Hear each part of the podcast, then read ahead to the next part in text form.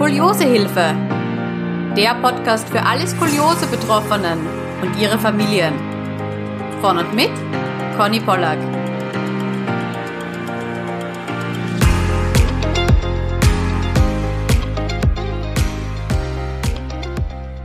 Hallo, es freut mich, dass du heute wieder zuhörst. Bevor die Folge losgeht, möchte ich dir gerne eine kleine Botschaft mit auf deinen Weg geben. Denn vielleicht bist du gerade in einer richtig herausfordernden Skoli-Situation. Vielleicht stehst du gerade vor einer Weggabelung und weißt einfach nicht, ob der linke Weg oder der rechte Weg besser für dich ist.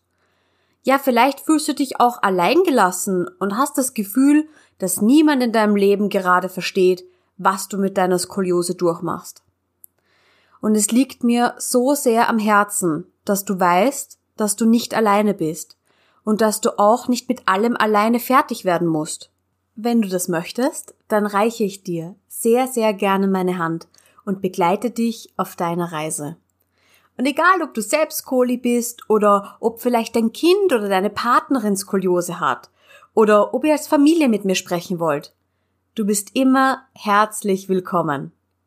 Geh einfach auf meine Website www.skoliosehilfe.com Schrägstrich Beratung und dort findest du alle Infos und kannst auch gleich einen Termin buchen. Such dir einfach deinen Wunschtermin aus und wir hören und sehen uns dann online mit Bild und Ton zur vereinbarten Zeit. Ich freue mich unfassbar darauf, dich kennenzulernen und deine persönliche Beraterin zu sein. Alles Liebe und bis dann! Hallo und herzlich willkommen zu einer neuen Skoliosehilfe Podcast Folge. Ich bin hier in der Asklepios Katharina Schroth Klinik Bad Sobernheim mit einer Therapeutin, der Leonie. Hi Leonie. Hallo. Ich freue mich sehr, dass du heute zu Gast bist, denn du bist hier nicht nur Therapeutin und du bist nicht nur Teil des Social Media Teams der Klinik, sondern du bist auch selbst Skoliose Betroffene. Genau, ja. Und herzlichen Dank, dass du dich hier zur Verfügung stellst, doch ein bisschen deine Geschichte heute erzählst. Sehr gern. Möchtest du dich noch mal kurz vorstellen, genau. bevor wir da reinstarten? Also, ich bin die Leonie, bin äh, mittlerweile 29 und bin seit sechs Jahren hier in der Klinik und war als Patientin das erste Mal mit 13 Jahren hier. Wow, genau. okay, das heißt, du kennst das gar die Klinik mhm. auch aus Patientensicht. Ja, genau. Okay. Gut, starten wir mal ganz zu Beginn. Wie ja. ist so deine Skoliose-Reise vonstatten gegangen? Wann hat das Ganze begonnen? Also mit zwölf hat es damals tatsächlich meine Mama entdeckt, weil meine Geschwister das auch haben. Ähm, und dann ging es eigentlich relativ schnell. Wir waren direkt bei einem äh, Skoliose-Therapeut. Wir wurden direkt hierher verwiesen und waren dann innerhalb von einem halben Jahr war ich tatsächlich mit äh, Korsett dann versorgt. Also es ging eigentlich, Gott sei Dank, recht zügig. Mhm. Weißt du noch, wie viel Grad du hattest? Äh, das erste Mal um die, ich würde sagen so 25, 30, wo wir es dann entdeckt haben. Mhm. Ja. Okay, und ja. war das echt deiner Mama, der einfach aufgefallen mhm. ist, hm, das sieht so ähnlich aus wie bei deinen Geschwistern? Genau, weil sie es halt äh, von sich selber auch kannte quasi. Also wir sind so eine kleine Skoliose-Familie. ähm, ja. Genau. Da hat sie es Gott sei Dank hat schnell reagiert und, mhm. und erkannt, mhm. ja. Kanntest du das Korsett dann schon von deinen Geschwistern und das mhm. ganze Prozedere? Nee, die hatten nicht so viel Grad, da kam es nie zu einem Korsett. Also ich war die Einzige, die ein Korsett hatte und kannte das tatsächlich eigentlich auch von niemandem. Mhm. Also noch nie gesehen, noch nie was gehört. Ja. Und Korsettversorgung kam dann vor deinem ersten Klinikaufenthalt mhm. oder war das so alles gemeinsam? Nee, wir waren hier das erste Mal äh, zur Korsettversorgung und dann ich weiß nicht, ein halbes Jahr oder ein Jahr danach war ich das erste Mal mhm. hier. Das weiß ich jetzt nicht mehr ganz genau, das ist schon echt lang her. Aber erst war es Korsett und dann mhm. die Reha. Kannst ja. du dich noch erinnern, so an Korsett anpassen oder wie du dich darin gefühlt hast? Ja, schon. Ähm, es war am Anfang schon schwierig für mich, so auch mit in der Schule. Also ja, schwieriges Thema auch in der Schule, so mit den Mitschülern und so. Ähm, es war auch schwierig anzutrainieren, weil es mir am Anfang wirklich sehr, sehr, sehr weh tat. Also es war immer so fünf Minuten an und dann bin ich tatsächlich auch zu Mama und habe gesagt, kann ich es bitte wieder ausziehen? Und auch für die Mama, glaube ich, eine schwierige Phase. So auf der einen Seite siehst du irgendwie dein Kind, was Schmerzen hat im Korsett. Auf der anderen Seite weiß man, wie wichtig es eigentlich ist. Also ich glaube, das war für sie und für mich schon auch eine Herausforderung. Mhm, ja. ja. Hattest du Trageziel 23, 23 Stunden? Stunden. Ja, okay. Ja.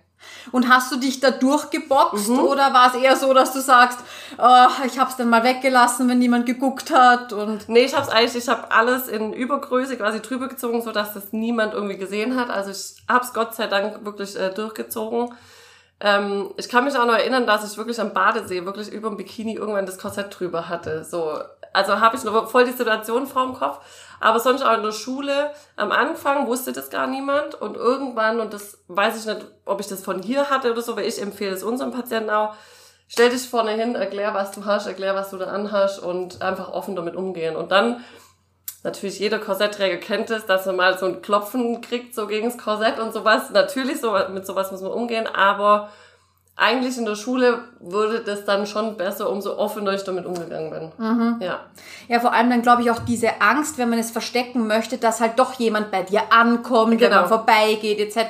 Das ist ja ganzes ja. Kopfkino. Was könnte heute wieder passieren? Oder was ich auch oft gehört habe, Schulsport, ja, wenn du genau. dich dann umziehst in der Umkleidekabine. Ja, auf jeden Fall, doch. Und wie hast du jetzt so deine, deine ersten Klinikaufenthalt in Erinnerung? Mm, also an den ersten erinnere ich mich tatsächlich am besten. Da hatte ich wirklich auch eine Freundin, äh, mit der ich lange noch Kontakt hatte. Also wir waren so wirklich irgendwie, wir haben uns gesucht und gefunden so bis hier.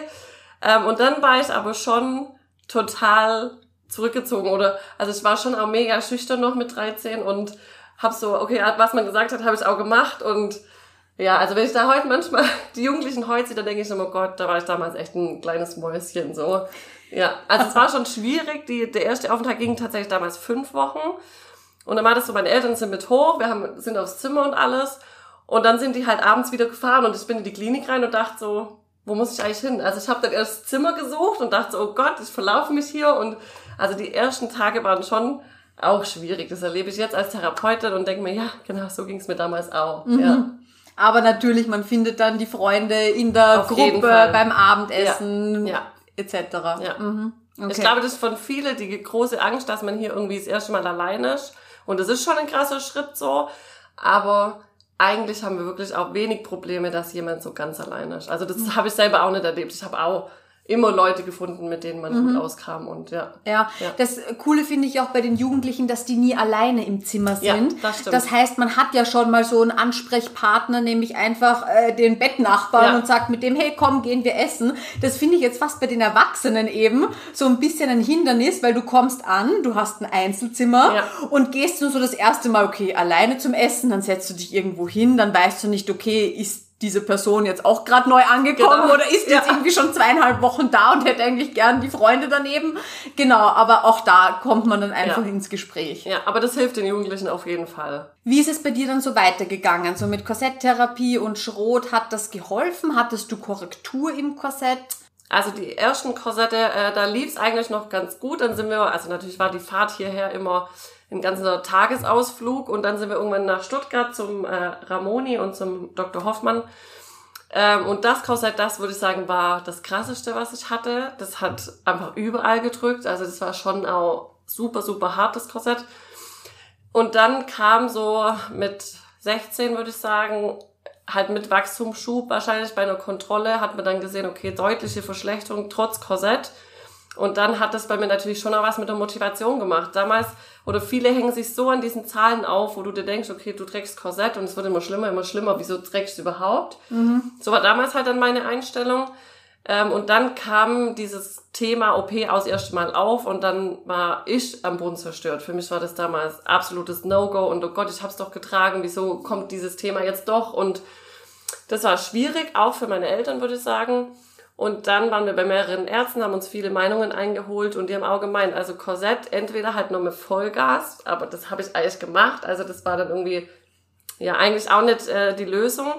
Und dann kam so ein bisschen die Organe in Frage, okay, mit jedem Wachstumsschub sah das halt wohl so aus, dass es irgendwie Richtung Organe geht, wo, man, wo dann der Arzt gemeint hat, okay, wir müssen halt jetzt handeln, wir mhm. haben nicht mehr eigentlich so viel Zeit. Und dann war das eigentlich mehr oder weniger schon entschieden. Okay, wie genau. viel Grad hattest du damals so, oder welche Form der Skoliose hast du überhaupt? Also ich hatte eine typische äh, Double Major, damals nur vierbogig, jetzt wäre ich ein L-Muster theoretisch mhm. ähm, und hatte zwei große Bögen über 60. Also der eine war glaube ich so 62 oder 65 damals, ja. Mhm. Hattest du Schmerzen damals? Mm, das würde ich sagen, war nicht das Hauptthema, schon auch mal natürlich, aber nicht, dass so der Schmerz im Fokus stand. Das eigentlich nicht, mhm. sondern wirklich diese enorme Zunahme in kurzer Zeit plus diese Organbeteiligung, die vielleicht kommen könnte relativ schnell, die haben eigentlich zur OP geführt, ja. Mhm. Vielleicht magst du das nochmal kurz erklären mit der Organbeteiligung, ja. was du damit genau meinst? Also gerade im oberen Bogen muss man immer gucken, wie dreht der Bogen, also wie viel Grad hat da so ein Bogen und wie dreht er, damit der halt nicht in die Lunge quasi drehen könnte oder dass der in die Lunge wirklich dreht, weil dann das natürlich auch was mit dem Lungenvolumen macht. Mhm. Genau, und sobald eigentlich Organe irgendwie zu wenig Platz haben oder irgendwie eingeschränkt sind, dann muss dieses Thema auf jeden Fall angesprochen werden. Verstehe, ja. ja. Und jetzt so eben von 12 hast du gesagt, wurde so die Skoliose diagnostiziert. Ja. Jetzt sind wir so bei 16, hast du gesagt, 16, genau. 17, drei, vier Jahre später. Was ist da alles passiert? Du hast gesagt, Korsett hast du getragen. Ja. Ähm, du warst auf, auf Reha nur einmal oder nee, auch mehrere. Male? Also mit 13, mhm. mit äh, 14, 15, 16 und dann mit 17 wurde ich operiert. Ob ich in dem Jahr, also vor der OP nochmal hier war, mhm. Weiß ich jetzt nicht mehr. Aber auf jeden Fall jedes Jahr Reha. Wow, ja, okay. Ja. Und ich nehme an, auch zu Hause dann. Genau, äh, bei einem Schrottherapeut, der hier auch die Ausbildung gemacht hat, ähm, auch jede Woche. Genau, also volles Programm im Prinzip, ja. Alles probiert Alles eigentlich. Probiert, oh, und das ist dann natürlich doppelt bitter. Ja, ja. Das äh. war zu der Zeit schon schlimm, wenn man hat irgendwie alles gemacht und es war auch schon eine Zeit lang schon auch super schwierig und irgendwie merkst du, okay, es bringt aber erstmal nichts. Im Nachhinein, jetzt, wenn ich Erwachsener bin oder so, natürlich denke ich mir, Gott sei Dank habe ich das Korsett angezogen. Ich wüsste gar nicht, bei wie viel Grad ich gelandet wäre, ja. Ja. Also, ja, im Nachhinein trotzdem froh, dass ich es durchgezogen habe, aber in dem Alter siehst du das halt noch nicht. Ja, so. ja. Wie war ja. das für deine Eltern? Immer wieder schwierig. Also gerade OP-Thema, ähm, ja, war schon für die ganze Familie einfach irgendwie schwierig. Du wirst da halt auch voll reingeworfen. So, das, auf einmal geht's da drum, dann erzählen die komplett, wie das alles funktioniert. Du weißt gar nicht, soll man und soll man nicht. Und umso mehr Meinungen du dir einholst, umso mehr Meinungen kriegst du natürlich auch. Und ja, mhm. also dieses Prozedere, wenn dieses Thema mal im Raum ist, bis wirklich zur OP, würde ich sagen, ist die schwierigste Zeit. Ja, und ja. zusätzlich bist du ja da noch minderjährig. Genau. Das heißt, deine Eltern müssen, müssen ja dann genau im Endeffekt ja. für dich dann entscheiden, natürlich mit dir, ganz klar, ja. ja. Aber wie, wie habt ihr das dann so gelöst, auch mit den Meinungen einholen? Also wir waren bei äh, zwei großen Operateuren und dann ähm, saßen wir beim Dr. Niemeyer, also der war es dann auch, der mich operiert hat. Und der hat gemeint, okay, er, er erzählt uns das jetzt, hat es dann erzählt und fragt mich dann so, okay, Leonie, wann würdest du das denn gern machen? Und dann habe ich ihn angeguckt und habe gesagt, so schnell wie möglich. Als die Entscheidung quasi kam oder entschieden war, war für mich klar, okay, so schnell wie möglich, damit dieses Thema irgendwie mal dann vom Tisch ist. Und dann habe ich gemerkt, auf einmal mein Papa hat nichts mehr gesagt. Dann hat auf einmal die Mama nichts mehr gesagt. Also die waren, glaube ich, einfach schockiert. So schnell wie möglich. Was? Oh Gott. Ähm, und dann waren es, äh, glaube ich, drei oder vier Monate später, wo dann der Termin war. Und das war dann auch gut, weil die Zeit war auch nochmal schwierig. Man hat das Gefühl, Schule ist egal, alles ist egal, es dreht sich alles nur noch um dieses Thema. Ja. Ja. Und so eine Woche davor habe ich zu Mama gemeint, ja, es ist jetzt gut, dass die OP jetzt kommt. Und die sagt auch, ja, so diese Aufregung davor ist schon auch. Ähm ja, dieses Damoklesschwert, du weißt, jetzt genau. kommt was, du bereitest dich da irgendwie drauf vor. Ja. Ah, und dann soll es dann auch irgendwann mal geschehen und dass man, dass man das auch ein Stück weit hinter sich dann ja. lassen kann. Ja. ja. Okay, wie war es dann für dich, da ins Krankenhaus zu fahren und zu wissen, okay, jetzt geht's los? Also wir sind damals äh, nach Hamburg geflogen, äh, die Mama und ich, also die war die komplette Zeit auch mit mir da. Und dann hat man an diesem Tag davor einfach ganz, ganz viele Untersuchungen. Und da checkt man das noch gar nicht so. Also da bist du so, du rennst von A nach B und das muss man unterschreiben und das und das, dass man das noch gar nicht so realisiert, was eigentlich am nächsten Tag wirklich passiert. Und dann, ähm, nächsten Morgen ging es relativ früh dann los. Die Mama war auch da. Ähm, dann kamen die nochmal rein, haben alles erklärt, wie es quasi abläuft und dann äh, ging es quasi los und ich weiß noch, dass ich im Aufzug war und der, der das Bett quasi gefahren hat, ähm, hat dann gemeint, ja, und ich hol dich nachher wieder ab. Und das war für mich so, okay, das geht jetzt los und ich warte quasi nur darauf, bis diese fremde Person mich halt nachher wieder abholt. Und der hat mir total irgendwie in dem Moment das Vertrauen gegeben, okay, ja, es ist jetzt soweit und wir schaffen das und nachher ist alles gut, ja. Mhm.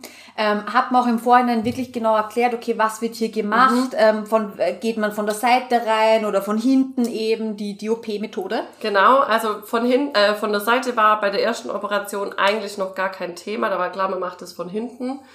Ähm, was auch gut war und die Entscheidung war auch gut, die kam ursprünglich eigentlich auf die Idee, komplett zu operieren. Und am Abend davor wurde dann entschieden, nach diesen Untersuchungen, okay, wir probieren es nur mit dem oberen Bogen. Weil Ah, der mhm. untere quasi mitgehen könnte, was oft passiert, weil wenn einer begradigt ist, einer nicht, dann reagiert der untere oft. Ähm, und deswegen hat man dann quasi nur vom vierten bis zum zehnten versteift, also nur Brustwirbelsäule. Ah, verstehe. Genau. Okay. Das heißt, wurden dann bei dir auch so Bending-Aufnahmen im Genau. Röntgen gemacht, wo du dich so nach äh, links und rechts gelehnt hast, wo Ja. man eben geguckt hat, okay, die Nebenkrümmung, was passiert mit der? Könnte die sich theoretisch aufrichten? Genau. Und das sah wohl danach aus. Also auch hier im Nachhinein, als der Tabar nochmal drüber ge geguckt hat, hat er auch gemeint, ja, er hätte das damals auch so entschieden, weil die Bending-Aufnahmen so gut aussahen. okay, ja. Und dann ähm, war das ganze Prozedere im Prinzip rum. Wir sind nach einem Jahr wieder nach Hamburg geflogen und dann hat man im Röntgen leider festgestellt, dass dieser untere Bogen sich gar nicht bewegt hat, weder ins Gute noch ins Schlechte, einfach gar nichts. Und dann haben die schon gesagt, okay, wir müssen leider den zweiten nachholen. Und das war natürlich wieder, okay, wieder ein harter Schritt und nochmal zur Operation und so, wo ich gesagt habe, nee, ich möchte das nicht. Ich probiere alles, um diesen Bogen irgendwie doch noch äh, aufrichten zu können und halt wieder mit Volltherapie und alles. Und dann haben wir das quasi rausgezögert, bis es nicht mehr ging. Okay, Genau. verstehe. Und war diese Nicht-Korrektur dieses Zweitbogens schon Thema gleich nach der ersten OP? Weil manchmal ist es ja eben so, dass sich schon während der Aufrichtung des Hauptbogens in der Operation ähm, sich dieser Nebenbogen schon so ein bisschen annähert und man schon sieht, ah, okay, er bewegt sich so ein bisschen zur Mitte. Das eigentlich noch nicht. Das war wirklich erst bei dieser Kontrolluntersuchung, wo man gesehen hat, okay, äh, Also du dachtest echt so nach der ersten OP so Jetzt- gut gegangen, Genau. Mhm. ähm, Ja. alles gut Ja. und der Zweitbogen, der wird sich so von aufrichten. selbst genau. aufrichten. Ja, ich muss Sport machen, ich muss meine Therapie machen und dann äh, wird dieser Bogen mitgehen. Ja, und dann hat man das nach einem Jahr gesehen, dass es leider nicht passiert ist. Wie war diese Zeit nach der ersten OP für dich? Kannst du dich erinnern an Mhm. die Intensivstation? Ja, also Intensivstation ist man in der Regel immer nur so eine Nacht, da ist man auch noch so benebelt. Das war eigentlich gar nicht so das Problem. Und so auf der normalen Station, wenn man quasi dann wieder aus dem Bett rausgeht und laufen, also laufen lernt, hört sich immer so hart an, also quasi wieder die ersten Schritte macht, dann ist es für den Kopf, so vom Körpergefühl total befremdlich. Weil die dich halt irgendwie von heute auf morgen aufrichten und dein Kopf versteht ja gar nicht, dass das jetzt das neue Gerade ist. Und das hat relativ lang gedauert, bis das so in meinem Kopf drin war. Also ich habe immer zu Mama gesagt, guck mal, ich habe das Gefühl, ich fall so auf die Seite rüber. Sagt sie, nee, du stehst so schön gerade. Und ja, also das hat relativ lang gedauert, bis man sich an dieses neue gerade gewöhnt hat. Ja. Mhm. Wie war es von der Beweglichkeit her? Hast du einen Unterschied gemerkt? Auf jeden Fall. Ähm, merkt man am Anfang hatte ich ähm, Probleme so mit der Kopfbewegung, weil ich immer gesagt habe, mir fehlt so dieses nach unten gucken, wo ich gedacht habe, oh Gott, wie mache ich das mit Schuhe anziehen oder Treppe laufen und so, wenn du die Treppen nicht siehst. Das hat sich aber dann eingependelt. Also man, am Anfang ist das wirklich so, jede Bewegung hat man irgendwie Angst, man traut sich nicht und denkt so, oh Gott, so ist das jetzt immer. Aber es wird von der Beweglichkeit, also so war es bei mir, wird es natürlich mit der Zeit schon auch wieder besser. Wie lange dauert das circa? Ein paar Wochen? Das ist immer Monate? schwierig zu sagen. Also ich würde sagen, so nach einem halben Jahr fühlt sich's wieder normaler an. Mhm. Also man muss wirklich super, super geduldig sein. Ja, aber so nach einem halben Jahr, wo du dir mehr ganz so Gedanken drüber machst, okay, wie komme ich jetzt ins Auto rein oder ins Auto raus oder solche Geschichten halt, ja. Ja. ja. Wie war das bei dir dann noch mit der Schule? Ähm, ich war, glaube sechs Wochen ungefähr daheim und dann bin ich immer stundenweise. Und wenn es aber halt nicht mehr ging, schmerztechnisch oder halt zu viel sitzen und so, dann wussten eigentlich alle Bescheid und die Lehrer wussten Bescheid. Äh, und dann bin ich halt heimgegangen und habe quasi halt immer versucht, äh, tagesaktuell die Sachen von der Schule halt mitzumachen. Aber ja, das ist natürlich schon eine lange Zeit, wo man ausfällt und halt gucken muss, dass man das schon nachgeholt bekommt. So. Warst du dann nach einer gewissen Zeit schmerzfrei? Ja, schwierig. So komplett schmerzfrei würde ich schon, also schon sagen, dass ich mich dran erinnern kann, dass ich nicht jeden Tag Schmerzen hatte. Äh, Ich habe danach auch tatsächlich nochmal Handball gespielt nach der ersten Operation. Wow. Äh, wo alle gesagt haben, oh Gott, Handball, dafür ist es ein bisschen zu zu krass, dieser Sport, ja. Und in der Zeit ging es mir aber schon auch richtig gut. Also sonst hätte ich, glaube ich, auch nicht gespielt. Mhm. Ja. Nee, da würde ich sagen, das war schon auf jeden Fall wieder schmerzfreier, ja. Und den unteren Bogen, hast du den gemerkt? Mm, Ich habe ihn eher gesehen an der Hüfte, weil die Hüfte stand raus wie, ja, wie noch was, haben mir auch immer alle hinterhergeschrieben, mach die Hüfte rein und gespürt nicht wirklich, aber man hat es total gesehen. Dass ich total aus dem Lot draußen war und das ist immer das große Problem, wenn man operiert, guckt man schon dass man im Lot, Lot ist, dass die, diese Belastung einfach gleich bleibt oder, ja. Okay, das heißt, du warst dann bei einer Kontrolluntersuchung. Genau. Und da hat man dann halt wieder festgestellt, okay, diese Hüfte wird sogar eher schlechter, was ich auch gemerkt habe. Okay, man sieht so auf Fotos und so ist mir immer aufgefallen und dachte, oh Gott, oh Gott. Und dass mir aber dann schmerztechnisch schon einigermaßen gut ging, habe ich gemeint, nee, also diese zweite OP, die mache ich erst im, wenn es wirklich gar nicht mehr ging. Und dann kam halt irgendwann dann die Ausbildung, wo alle auch gemeint haben, ah, als operierte Physio und so immer schwierig.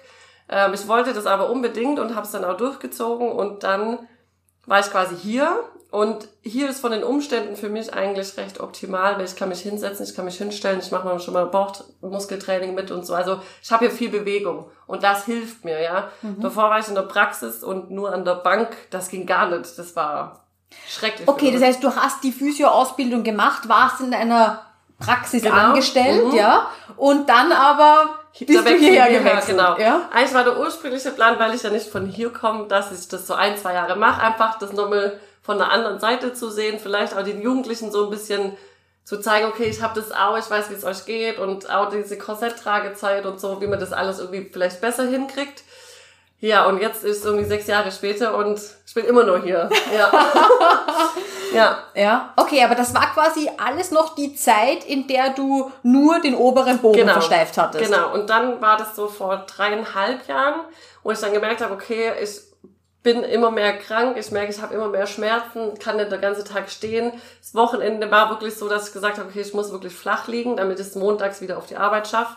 Und das war natürlich kein Zustand. Oder wir dann gemeinsam, da hat Sabah und ich auch entschieden haben, okay, wir probieren das jetzt noch eine Zeit lang mit Normal-Programm, Normal-Übungen, Normal mehr Sport und so und gucken, ob es besser wird. Und dann war es ein Jahr später dann ähm, so, dass, dass wir gesagt haben, okay, mir geht's leider immer noch nicht besser. Vielleicht ist jetzt an dem Zeitpunkt, diesen Schritt halt zu gehen. Genau, und dann ging das Ganze quasi nochmal von vorne los. Boah, Mhm. Ja, das ist echt. das war schon... Mental oder eine mhm, Herausforderung. Absolut. Also es ist auch wirklich so, wenn du dann Physio bist, du hast diese OP schon hinter dir, dann weißt du im Prinzip auch ein bisschen zu viel. Und das war damals für meinen Kopf schon auch schwierig.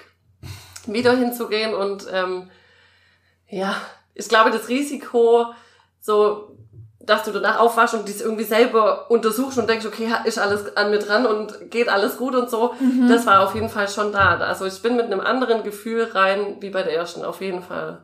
Ja. Aber schön noch zu hören, du bist ja hier bestens umsorgt, Auf auch hier in Fall. der Klinik äh, und auch, dass der Chefarzt dich da so äh, Ja. unterstützt hat. Ja, doch, immer. Aber wenn irgendwas wäre, dann wüsste ich immer, ich kann jederzeit zu ihm und er guckt sich das an und ja. Das ist schön, ja. Ja. Hast du dann nochmal einen anderen Operateur aufgesucht oder war Nee. für dich klar, dass du ähm, den, den, den, denselben Weg Auf jeden Fall. wählst? Also da hat Sabah hat auch gemeint, die kennen sich ja auch gut und ähm, wenn die erste Operation quasi bei ihm war, dann ist es immer empfehlenswert, wenn man zur zweiten auch dann zu ihm geht, weil der das mich einfach schon kannte und so. Und weil der jetzt auch hier mittlerweile in Wiesbaden ist, war das von der Strecke natürlich auch besser. Und dann stand es auf, also stand gar kein anderer äh, Operateur eigentlich zur Auswahl. Da war das klar, wir gehen wieder zu ihm und ja. Mhm. Hattest du Angst vor der Bewegungseinschränkung? Ja. Man sagt ja immer, je weiter man runtergeht mit der Versteifung und die Lendenwirbel dann auch dabei sind, dass man dann eben noch mehr merkt, sag Auf ich jeden mal. Fall. Merke ich auch, es ist eingeschränkter wie damals. Also nur der obere Bogen, da konnte ich eigentlich mich wirklich nur richtig gut bewegen. So, ich merke jetzt, jetzt nach den drei Jahren ist eigentlich auch wieder ganz okay, aber natürlich ist es ein Unterschied. Mhm. So, man hat jetzt halt nur noch irgendwie unten diese zwei, die noch frei sind und Genau, von wo bis Ja. wo wurde also es nachversteift? wurde von TH10 bis L3 und diesmal aber dann von der Seite, weil man sich dadurch einen Wirbel sparen konnte. Also hätte man von hinten operiert, müsste man bis L4. Jetzt hat man von der Seite bis L3 und dann ist halt so jeder Wirbel, der frei ist, zählt halt und dann war für mich klar, okay, wir machen das halt von der Seite. Genau, und äh, bis L3, das heißt, ich muss einfach jetzt schon auf die unteren zwei noch mehr aufpassen, weil jetzt sind es nur noch zwei, die da sind. Ähm, ja, und ich merke schon, so beim nach vorne beugen und so, natürlich ist es eingeschränkter wie, mhm. wie früher. Wie war diese zweite OP jetzt im Vergleich zur ersten? Mm, auf jeden Fall ein Unterschied, weil ich natürlich fast zehn Jahre älter war. Das hat schon auch was ausgemacht, klar. Ich wusste mehr, hatte, glaube ich, schon auch im Voraus mehr Angst äh, davor. Ähm, so an sich war es wieder gleich einen Tag auf der Intensiv. So, man ist so sieben bis zehn Tage dann wirklich auf äh, im Krankenhaus. Und sobald diese Zeit daheim ist, finde ich, geht es auf jeden Fall auch schneller bergauf, wenn man in seinem Umfeld einfach auch ist. Und dann war ich aber, glaube ich, trotzdem dreieinhalb Monate daheim, bis ich quasi wieder die Eingliederung auf der Arbeit machen konnte. Wow, okay. Ja, ja. also mhm. es war schon auch ein deutlicher Unterschied, was das Sitzen anging, umso tiefer. Also ich hatte lange, lange Schmerzen beim Sitzen. So liegen war ganz okay, mhm. Aber Sitzen war echt das Hauptproblem und stehend. Und das ist halt, wenn das noch nicht geht, dann deswegen hat sich das so lang gezogen. Mhm. Ja. Aber ich muss dir ein Kompliment machen. Also ich habe, als ich in die Klinik kam, nicht gewusst, dass du operiert bist. Und dann sagt mir irgendwer so, ah, die Leonie, ja, die ist ja operiert und die gibt doch äh, voll vielen eben Tipps, die vielleicht vor einer OP stehen oder selbst operiert sind und so. Und ich so, Moment, reden wir jetzt irgendwie über dieselbe Person, reden wir über die Leonie, die, die, ja. die Social Media auch machen.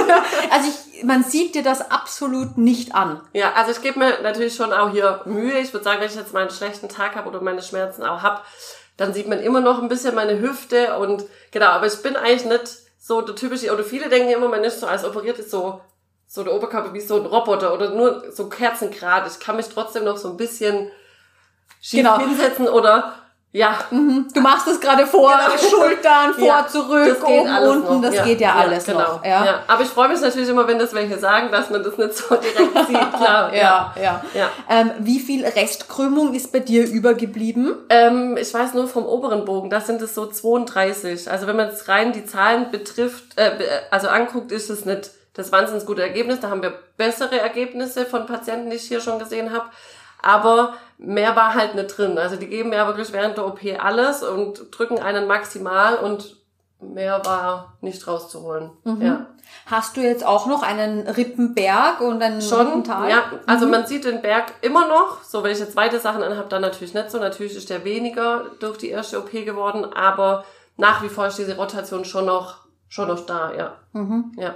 Ich bekomme dann oft Nachrichten von gerade sehr jungen Skolis, die dann ein bisschen das Motiv für eine Operation angeben, so, dann ist das ja alles endlich vorbei. Ja. Und dann muss ich keine Physio mehr machen und so weiter. Könntest du bitte mit diesem Vorurteil ein bisschen aufklären? Ja, also das stimmt leider einfach nicht. Äh, ich sage immer einmal Schrot, immer Schrot, egal ob operiert oder nicht operiert. Ich muss genauso in die Krankengymnastik oder mach's hier mit den Kollegen. Ich mache genauso Schrot. Wir haben hier selber operierte Patienten nach wie vor, die regelmäßig zu uns in Reha kommen. Also was sich erledigt hat, ist dieses Druckkorsett. Mhm. Dass, dass man aktiv versucht mit dem Korsett maximale Korrektur, das gibt's natürlich nicht mehr.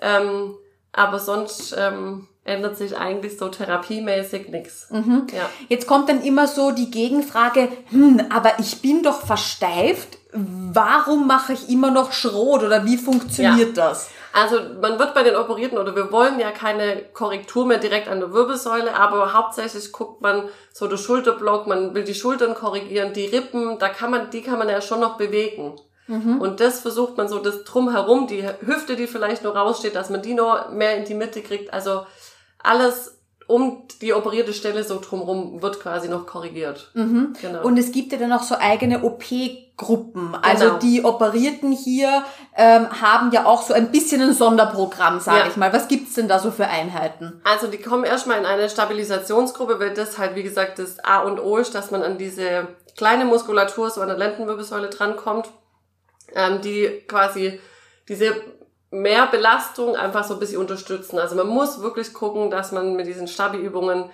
das ist A und O bei den Operierten. So, dann haben die ähm, eine Atemgruppe, wo man auch mit so einem Band nochmal versucht, einfach mehr an diese Stellen nochmal dran zu kommen, weil das natürlich schwieriger ist, wenn man operiert ist, weil die Beweglichkeit halt natürlich ein bisschen eingeschränkt ist. Ähm, und die haben auch ein extra Programm im Schwimmbad. Also das sind so die drei großen Einzelgruppen, wo wirklich nur Operierte auch reinkommen. Mhm, genau, und in der normalen Schrotgruppe, das finde ich auch irgendwie ganz toll, dass da auch mal Operierte und nicht Operierte dann in die gleiche Gruppe kommen. Genau. Äh, weil jeder, die Gruppen sind ja immer so ein bisschen vom Skoliosemuster auch abhängig und ich finde es auch toll, dass da auch ein bisschen einfach ein Austausch ja, äh, auf geschieht. jeden Fall. Also die machen das normale Gruppenprogramm mit. Ähm, es gibt so zwei, drei äh, Übungen, die die ein bisschen anders machen sollen oder müssen. Ähm, aber sonst machen die wirklich das normale Programm wie die nicht operierten auch. Mhm. Ja. Nach einer OP, wie lang sollte ich warten, um hier jetzt auf Reha zu kommen? Also wir nehmen hier äh, die Operierten ab einem halben Jahr. Genau. Das finde ich manchmal, wo ich denke, okay, ein halbes Jahr ist trotzdem noch recht früh. Also man soll schon gucken, dass man schon auch relativ fit wieder natürlich ist und auch von den Schmerzen, wie es aussieht. Also ein halbes Jahr ist, glaube ich, situationsbedingt schon manchmal auch noch früh. Aber ab dann kann man es auf jeden Fall probieren, wenn man sich gut fühlt und bereit ist, auf jeden Fall, ja. Ja. Ja. Jetzt wieder mal kurz zurück zu dir. Ja. Ähm, wie geht's dir jetzt mit deinem Alltag? Also, wenn ich meinen Sport regelmäßig mache, habe ich es eigentlich gut im Griff. Würde ich auch sagen, dass es Tage gibt, wo ich wirklich sage, ich bin komplett schmerzfrei. Ähm, natürlich, wenn ich weniger mache, dann merke ich schon diese Belastung unterhalb von der OP-Strecke. Also so gerade die Hüfte oder diese unteren Wirbel, wo ich sage, oh, es, ich habe schon Belastungsschmerzen so. Ja, in Ruhe oder so, da ist eigentlich nie das Problem, sondern wirklich, wenn ich jetzt arbeiten gehe und ich merke, ich war jetzt die Woche irgendwie faul, dann merke ich Freitag schon, okay, hey, ich brauche jetzt Wochenende und muss wieder ein bisschen Ja. entspannt angehen. Ja. Was machst du für Sportarten? Ähm, hauptsächlich ähm, das Krafttraining, also allgemeine Stabi, so Bauch ohne Ende, es muss halt einfach sein.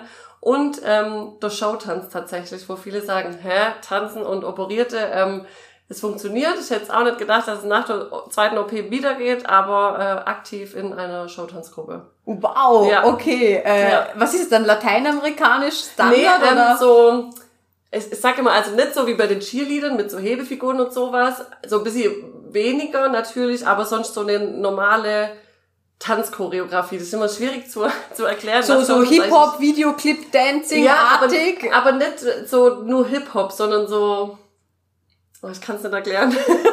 Eine ähm, Mixtur.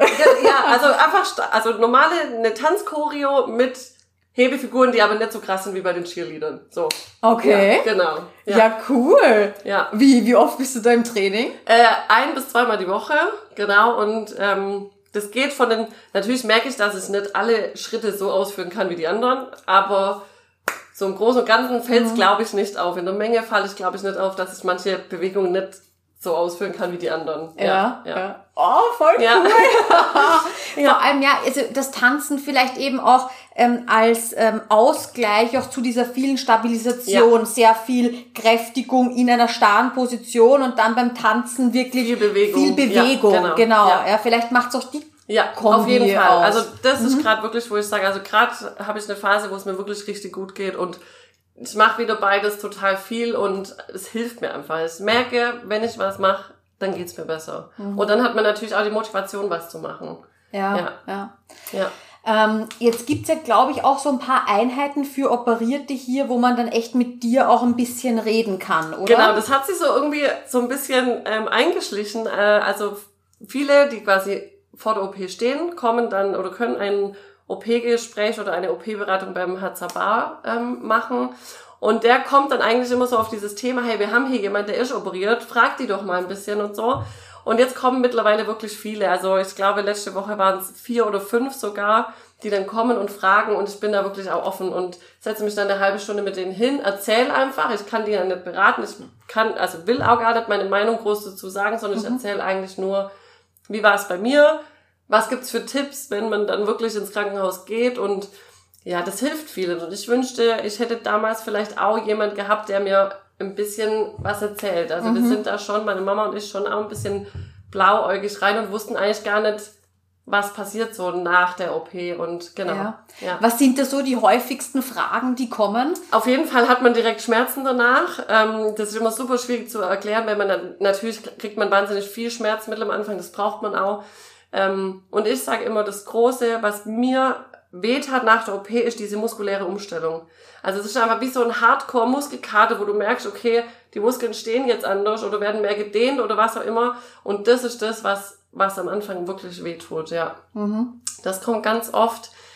ähm, genau von der Beweglichkeit, so was ich für Einschränkungen im Alltag habe, da sage ich immer, okay, ich kann jetzt halt in meinem Leben vielleicht keinen Purzelbaum mehr machen, aber fehlt mir jetzt halt auch nicht, sonst würde ich sagen, kann ich im Alltag wirklich eigentlich alles wieder machen. Schuhe zubinden, Genau, geht alles Boden berühren. Ja, genau, das geht Echt? alles Okay, wieder. Ja, cool. also es dauert, man muss einfach auch viel sich schon auch dehnen oder die Beweglichkeit auch wieder sich, glaube ich, auch trauen zu machen. So der Körper sagt schon, wenn es nicht gehen würde. Was auch oft äh, gefragt wird, ist so, ob man ein Korsett nach der OP wieder anhat. Also dieses Druckkorsett das, äh, oder das Korrekturkorsett, das gibt's natürlich nicht mehr nach der OP, aber nach der zweiten hatte ich so wie so ein kleines Stützkorsett. Also es hatte vorne so einen Plastikring und hinten und es war quasi verbunden. Und da haben sie gemeint, einfach so ein bisschen als Schutz, wenn man rausgeht oder so und es würde einen jemand an- anrempeln, dass man so ein bisschen so einen Schutz an der Wirbelsäule hatte. Und das hatte ich für drei Monate. Mhm. Genau. Das war am Anfang wieder so, okay, Korsett, aber ja, Also ist das so ein Plastikkorsett wieder oder Aber nur so eine Stütz? nur so ein. Stütz. Also es sind Ah. zwei große Ringe, eine vorne, einer hinten und die sind quasi über diese ähm, Klettverschlussdinger schon komplett eng am Körper dran, aber nicht komplett äh, einmal um den Körper drumherum als Plastikkorsett so, genau. Hat dir Ja. das so ein bisschen Sicherheit gegeben? Schon, ja. Also gerade wenn man irgendwie unter Menschen war und äh, am Anfang ist halt jede Berührung total unangenehm. Oder wenn dich mal einer richtig anrempeln würde, denkst du immer direkt, oh Gott, es passiert was. Und dafür hat mir das ein gutes Gefühl gegeben. So zu wissen, okay, es irgendwie schützt mich das doch noch so ein bisschen, falls mich einer anrempelt oder was auch immer. Genau. Und ist je was passiert? Nee, nee, Ja. äh, äh, auch nicht ohne Korsett. Also wenn man mal raus ist, natürlich hatte ich das nicht drei Monate am Stück an. Es ist nichts passiert, aber so für den Kopf war das, glaube ich, auch ganz gut. Ja, ganz Ja. viel mental auch dabei. Ja, Ja, ja. Ähm, was auch viel kommt, ist in den Gesprächen mit den einzelnen Personen oder auch wenn da Eltern dabei sind, äh, dann fragen die das auch oft, ob man die Stäbe oder die Schrauben, ob man das spürt. Also ich kenne Patienten, die operiert sind, die sagen, sie spüren das. Ich hatte das nicht einen Tag. Also ich kann überhaupt nicht sagen, dass ich das irgendwie merke. Manchmal ist es eher so, dass wenn ich heute noch mein Röntgenbild angucke, dass ich manchmal denke, oh krass, sieht es wirklich so in mir drin aus. Also manchmal gibt es wirklich Tage, wo ich das komplett vergesse, wo ich mich normal bewege, keine Schmerzen habe, wo ich denke, ja krass, irgendwie, das fühlt sich doch wieder normal an. Ja, was schwierig ist, was einem niemand sagen kann, wie ist das natürlich in 20 Jahren. Auch ich, wenn hier Erwachsene sind, die Langzeit operiert sind, auch ich frage die und sage, hey, wie geht's euch? Ähm, weil das für mich natürlich auch dann äh, super interessant ist, dass das nicht so vorhersehbar ist, wie es ohne OP gewesen wäre, wie es jetzt mit OP weitergeht.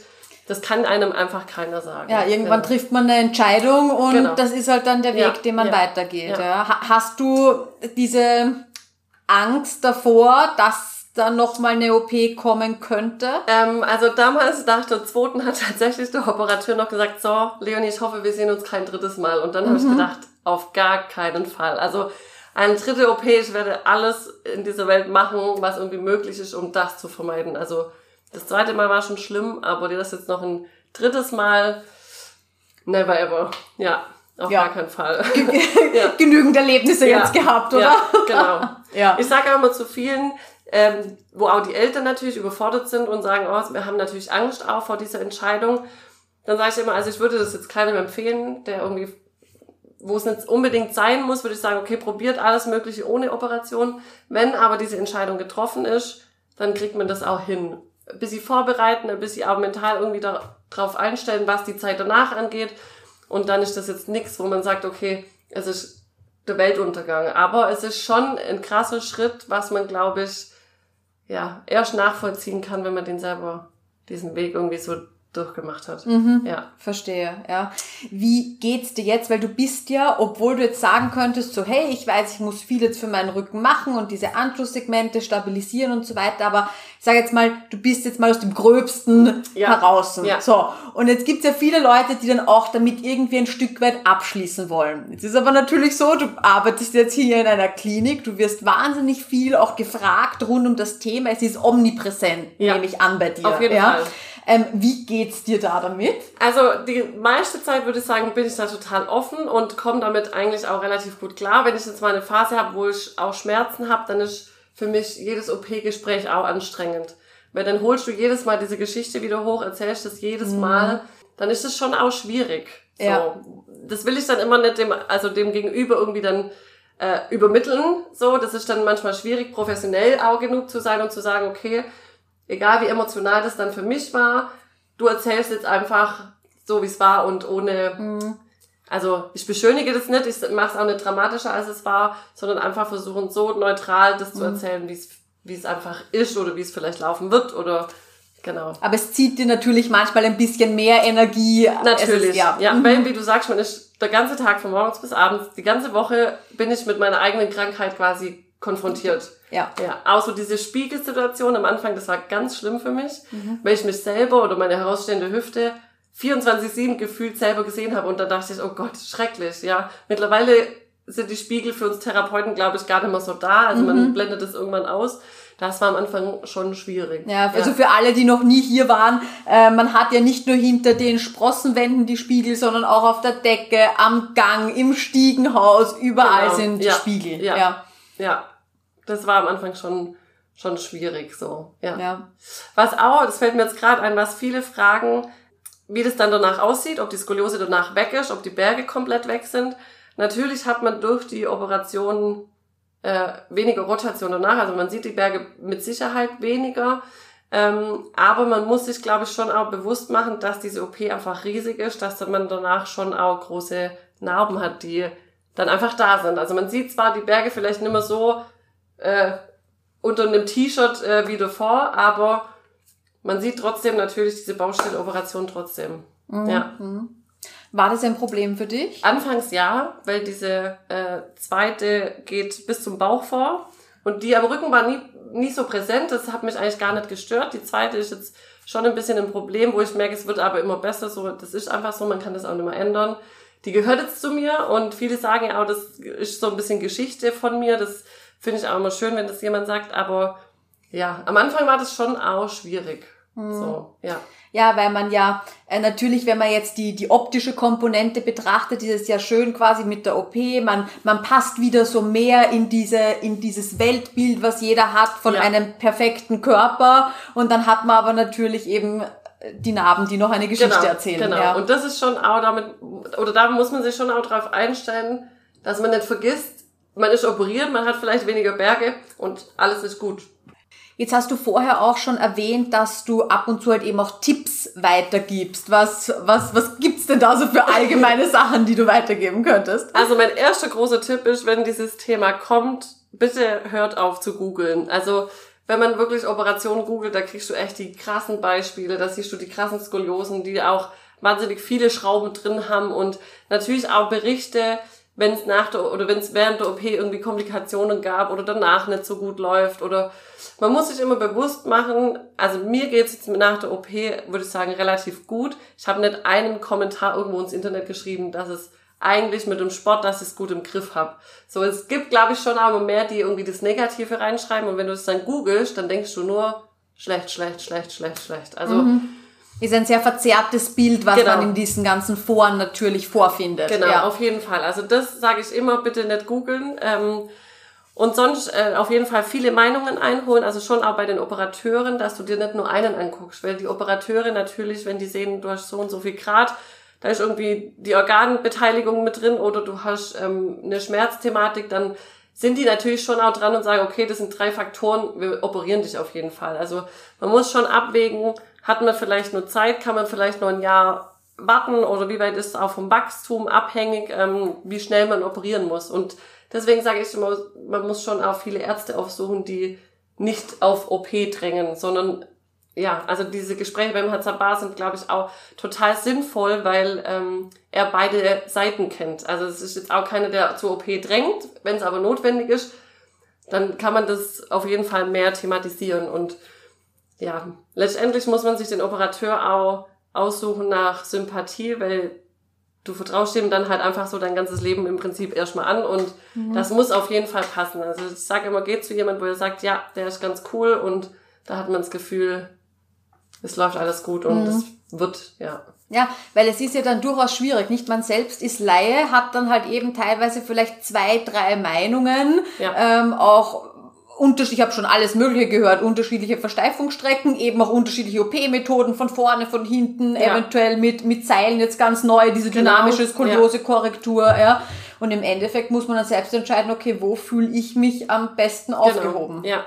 Oder dass man auch, wenn man äh, den Schritt geht, auf jeden Fall zu jemandem geht, der Routine hat. Also wir haben super selten, Gott sei Dank, aber manchmal welche, die kommen von Operateuren, wo du denkst, okay, noch nie gehört so, wo nicht die Routine drin haben. Dafür ist diese OP einfach zu groß. Also wenn dann wirklich bei jemand, der ja. Am besten nur Skoliose operiert, ja. ja. Was würdest ja. du da eben vorschlagen? Weil man kann ja auch den Chirurgen dann durchaus fragen bei, einer bei einer Sprechstunde, okay, und wie viele Skoliose-OPs haben sie so im Monat, Jahr, wie auch immer? Genau, dass, ob man merkt, ähm, dass der halt wirklich viel Erfahrung hat. Wirklich beim Operateur alles, alles fragen. So, man muss wirklich alles fragen, damit man dann rausgeht und sagt, okay, ich weiß alles, jetzt bin, weiß ich Bescheid und jetzt entscheide ich mich für den oder für den. Ja. Mhm. Also finde ich schon, dass man das. Ähm, was findest du viel bei einem bei einem Chirurgen? Wenn also wenn ich jetzt, also an Zahlen kann ich dir das gar nicht so sagen, aber zum Beispiel beim Niemeyer, da weiß ich, der hat jede Woche operiert, der Skoliose-Patienten. Jede Woche an mehreren Tagen. So, okay. Da weiß ich schon mal, der ist halt einfach ein Spezialist in seinem Gebiet, ja. ja. Und das finde ich super, super wichtig, dass das nicht irgendeiner ist, der denkt, ja, das machen wir jetzt mal, das probieren wir jetzt mal. Mhm. Auf gar keinen Fall. Also ja, also einmal im Monat oder genau. einmal alle zwei Monate, da sollte ja, man schon vielleicht ein bisschen hellhörig werden. Würde ich kritisch sehen. Ja, ja, ja. ja. okay, verstehe. Ja. Genau. Was noch ein ganz guter Tipp ist, dann so jetzt fürs Krankenhaus, was mir spontan einfällt, weil wir das bei der ersten Operation bei mir nicht hatten, äh, waren die T-Shirts mit weitem Ausschnitt. Also man ist ja am Anfang total verkabelt und hat überall Schläuche drin und so. Und dann hatten wir da super enge T-Shirts und ich wusste gar nicht, wie ich die anziehen sollte. Und ja, das ist immer noch so, wo ich sage, es gibt schon auch Tipps dann im Krankenhaus, dass man auch guckt mit den mit de Schuhe, dass es keine sind zum Schnüren, sondern einfach welche, die du schnell anziehen kannst. Weil du am Anfang halt nicht runterkommst und sie zumachen kannst. So, ja, das sind so zwei, drei kleine Sachen, was nice to know ist davor, mhm. glaube ich. Ja, mhm. ja. Und nach der OP, wann empfiehlst du, sich wieder mehr zu bewegen, vielleicht auch mit Physio daheim schon wieder zu beginnen? Also man sagt so ganz grob, so die ersten sechs Wochen sollte man so ein bisschen abwarten. Ähm, nach der zweiten Operation habe ich so nach drei Monate so langsam mit meinem normalen Training wieder angefangen. Natürlich Ge äh, Gewichte runter auf jeden Fall. Ähm, aber dann auch schon zum Physio, gerade auch so was die Narbe angeht, dass man relativ früh in dieses Narbengewebe dran geht ähm, immer individuell, wie man das auch aushält. Also bei der ersten Physio weiß ich, okay, das musste ich abbrechen, weil das noch viel zu empfindlich war und ich da gar niemand dran lassen konnte, obwohl ich wusste, wie wichtig es ist. Aber das ging am Anfang noch gar nicht, wenn das super empfindlich war. Aber sobald das quasi geht, würde ich sagen, auf jeden Fall so gut wie es geht, so früh wie möglich wieder einsteigen. Ja. Mhm. Und gibt's jetzt bestimmte Tätigkeiten, wo du sagst, das geht jetzt nicht mehr oder es würde gehen, aber ich verzichte da freiwillig drauf, weil das Bewegungen sind, die mir nicht so gut tun? Mm, schwierige Frage. Also eigentlich, also spontan fällt mir jetzt nichts ein, wo ich sage, okay, das geht jetzt gar nicht. Ich würde sagen, dass man gerade nochmal, also auch als Skoliose-Patient entwickelt man so ein krasses Körpergefühl, glaube ich. Und gerade als Operierter wird es, glaube ich, noch mehr. Und viele fragen zum Beispiel das mit dem Joggen auch. Also ich kann theoretisch mit guten Schuhen ähm, auf einem, also nicht auf einem Teerweg, aber auf einem Feldweg oder so, könnte ich auch wieder joggen gehen. Ob das meinem Rücken gut tut oder nicht, das muss man dann, glaube ich, immer selber entscheiden. Also theoretisch, ich bin jetzt nicht der größte Jogger, um Gottes Willen, aber ich wüsste, es würde von, von dem Schmerz oder von der Beweglichkeit oder so, wird es auf jeden Fall gehen. Okay. Genau. Aber wenn man dann natürlich merkt, okay, jedes Mal, wenn man joggen geht oder so, dann hat man Schmerzen, dann würde ich schon auch sagen, okay, dann lieber eine andere Sportart suchen. Also ich glaube einfach, dass man das merkt, was geht und was geht nicht. Ein bisschen mehr so. auf seinen Körper genau. hören und auch wirklich ja. dann ähm, auf das Gehörte dann noch reagieren und es nicht einfach überhören. Genau, das auf jeden Fall auch, ja. Es ist halt, es ist eine Einschränkung, die bleibt fürs ganze Leben so, aber ausprobieren, finde ich, kann man immer. Und mhm. ob es dann geht oder nicht, muss dann einfach individuell entschieden mhm. werden. Ja. Hattest du auch irgendwann auf deinem Skoli-Weg so ein bisschen eine mentale Begleitung, eine mentale Unterstützung? Ähm, man kriegt es auf jeden Fall schon im Krankenhaus angeboten. Ähm, also es wird schon auch empfohlen, dass man so eine Verarbeitung danach schon auch macht. Ähm, ich hatte das persönlich eigentlich nicht, weil ich aber mal gedacht habe, nee, das brauche ich auch nicht und viel mit der Mama drüber gesprochen habe. Also ich glaube, dass wir beide das äh, zusammen irgendwie verarbeitet haben. Also es gab eine Zeit lang, wo ich immer dachte, ich glaube, für sie ist es schlimmer als für mich. oder alles schlimmer für mich als für sie. Und ich glaube, da haben wir uns schon gegenseitig auch aufgefangen. Und ich glaube, meine Verarbeitung mit dieser Krankheit läuft immer noch dadurch, dass ich hier immer denke, also das war irgendwie schon auch ein bisschen meine Berufung, dass ich hier gelandet bin, so mit der ganzen Geschichte. Und jetzt bin ich genau da vor Ort, wo, wo man vielleicht auch gebraucht wird, sage ich mhm, mal, als, mhm. ja, als Info für diese OP und so. Äh, ich glaube, das macht meine Verarbeitung damit schon auch immer noch so dass es dazugehört, ja. Ja, kann ich ja. mir gut vorstellen. Ja. ja.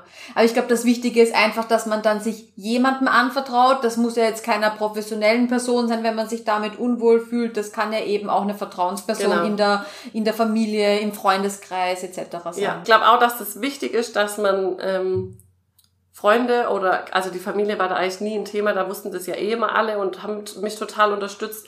Aber schon auch bei den Freunden ähm, guckt, okay, welche können mit diesem Thema gut umgehen, welche verstehen das total, weil ich auch selber in der Schulzeit auch mal äh, mit engen Freunden das Problem hatte, wo es dann irgendwie rauskam, dass manche sagen, okay, ich würde so Aufmerksamkeit auf mich ziehen durch diese OP und wenn ich nicht alles machen kann in der Schule und im Unterricht und so, ähm, wo man schon auch schockiert ist, dass man sowas, obwohl man dann schon erwachsen ist oder so mit 18, 19, sowas trotzdem noch erlebt. Ähm, Deswegen sage ich immer zu allen, egal ob Korsettträger, egal ob operierte, geht offen damit um, steht dazu, sagt, was geht und was geht nicht. Und die, die es halt nicht akzeptieren oder die das nicht verstehen, lasst sie einfach machen. Also man hat irgendwann einfach sein Umfeld, die wissen, okay, so und so geht's. Und ähm, ich erlebe das jetzt noch in meiner Clique tatsächlich ganz oft, wenn wir irgendwo sind und äh, wir gehen einkaufen, die, die tragen mir alles davon, wo ich immer sage, also ich kann schon auch nur meine Sachen irgendwie selber tragen. Nee, nee, wir machen das, die, die reißen mir das wirklich aus der Hand raus. Die sagen, pass du doch lieber auf. Oder jetzt waren wir tatsächlich die Woche beim Schlittenfahren.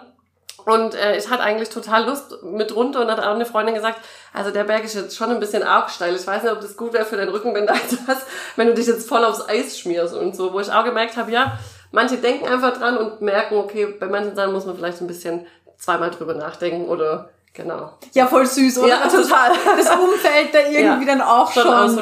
Ja, ja mit doch. dabei ist. Ich erlebe das auch immer wieder, wenn ich mich irgendwie mit Skolis treffe.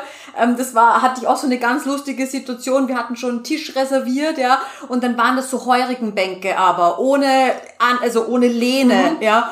Und ähm, ich habe dann Gott sei Dank da im Vorhinein nochmal gegoogelt, denke mir so, nee, da können wir jetzt nicht hingehen, weil wir haben eine Operierte dabei, wir haben alle starke Skoliosen, ähm, kommt, das, das tun wir uns jetzt sicher nicht an, ja. ja? Und dann haben wir nochmal umdisponiert, aber genau das halt, ja. ja. Du merkst halt, bei welchen ist das wirklich einfach permanent schon auch im Kopf. Jetzt nicht, dass es dauernd Thema ist mhm. oder dass man immer über dieses Thema sprechen muss.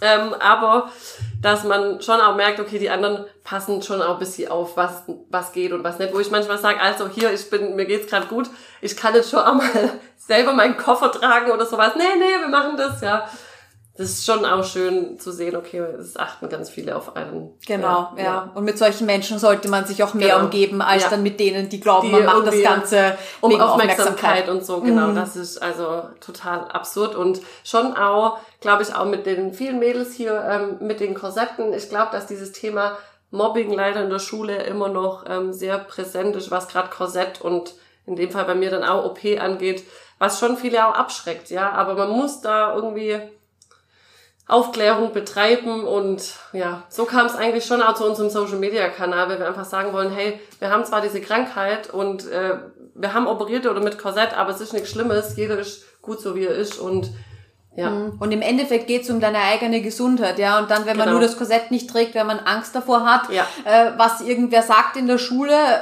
im. Endeffekt sitzt man dann selbst da mit seinem Rücken und denkt sich, ach, warum habe ich diesen Stimmen, diesen ein wenigen nur so viel Aufmerksamkeit geschenkt? Ja, das stimmt, ja. Und das versuchen wir hier auch schon in der, in der Klinik, glaube oder hoffe ich, dass das ankommt, dass wir viele auch motivieren, schon auch mutig damit zu sein und so. Auf sagen, jeden ja. Fall kann ich bestätigen. Ja. Also hier auch dann immer beim Abendessen und zwischendurch. Man sieht immer wieder Jugendliche eben mit Korsett und ich finde es einfach schön auch, dass sie dann nichts drüber tragen genau. teilweise. Ja. Hier ist es halt, hier guckt dich keiner blöd an mit Korsett oder ja, mit der Narbe, so was halt auch so das Schwimmbad angeht, das war am Anfang für mich auch schwierig, diese großen Narben, weil dann hast du das Gefühl, jeder guckt und jeder denkt, äh, was hat die denn? Und so ist es mit dem Korsett im Prinzip auch. Aber man muss die Leute einfach gucken lassen. Ja. Ja, und sich das nicht äh, zu Herzen nehmen. Deswegen finde ich es hier auch super schön. Hier guckt sich wirklich keiner blöd an, wenn du ein Korsett hast und ja.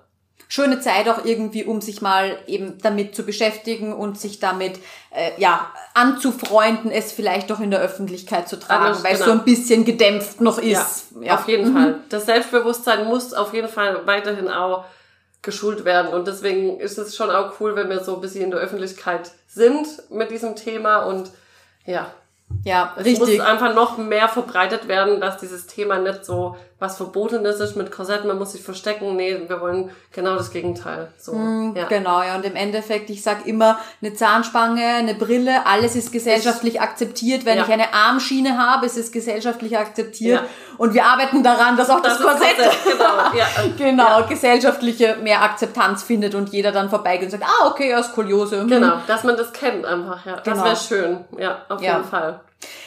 Leonie, vielen, vielen lieben Dank. Sehr, sehr gerne. dass du deine eigene Geschichte da so äh, öffentlich geteilt hast. Danke für deine Arbeit, danke für eure Arbeit auch auf Social Media und ich denke, man kann da so, so viel bewegen bei den Skolis Ja. da draußen und ich hoffe, dass ganz, ganz viele von eurer Klinik hier erfahren und, und bald zu euch kommen. Ja, vielen Dank. Das hoffe ich auch, dass es so weitergeht. Tschüss. Es freut mich, dass du heute wieder zugehört hast. Wenn du weitere Skoliose-Infos möchtest, dann schau doch gern beim Skoliosehilfe-Blog auf meiner Website www.skoliosehilfe.com vorbei. Dort bekommst du Tipps rund um die Skoliose, Buchempfehlungen, Neuigkeiten aus der Skoli-Community und auch Beiträge über meine Lieblingshilfsmittel, die mir den Alltag mit meiner Skoliose sehr erleichtern. Auf meiner Website findest du auch Beschreibungen zu allen Podcast-Folgen. Und du kannst sie auch ganz leicht nach Kategorien filtern und durchsuchen, sodass du wirklich alle Folgen findest, die für dich relevant und interessant sind. Und wenn du mit mir über deine individuelle Skoli-Situation sprechen magst, dann gehe einfach auf www.skoliosehilfe.com-beratung. Wähle deinen Wunschtermin und wir hören und sehen uns schon ganz bald online. Ich freue mich auf dich und ich wünsche dir noch einen wunderschönen Tag. Tschüss!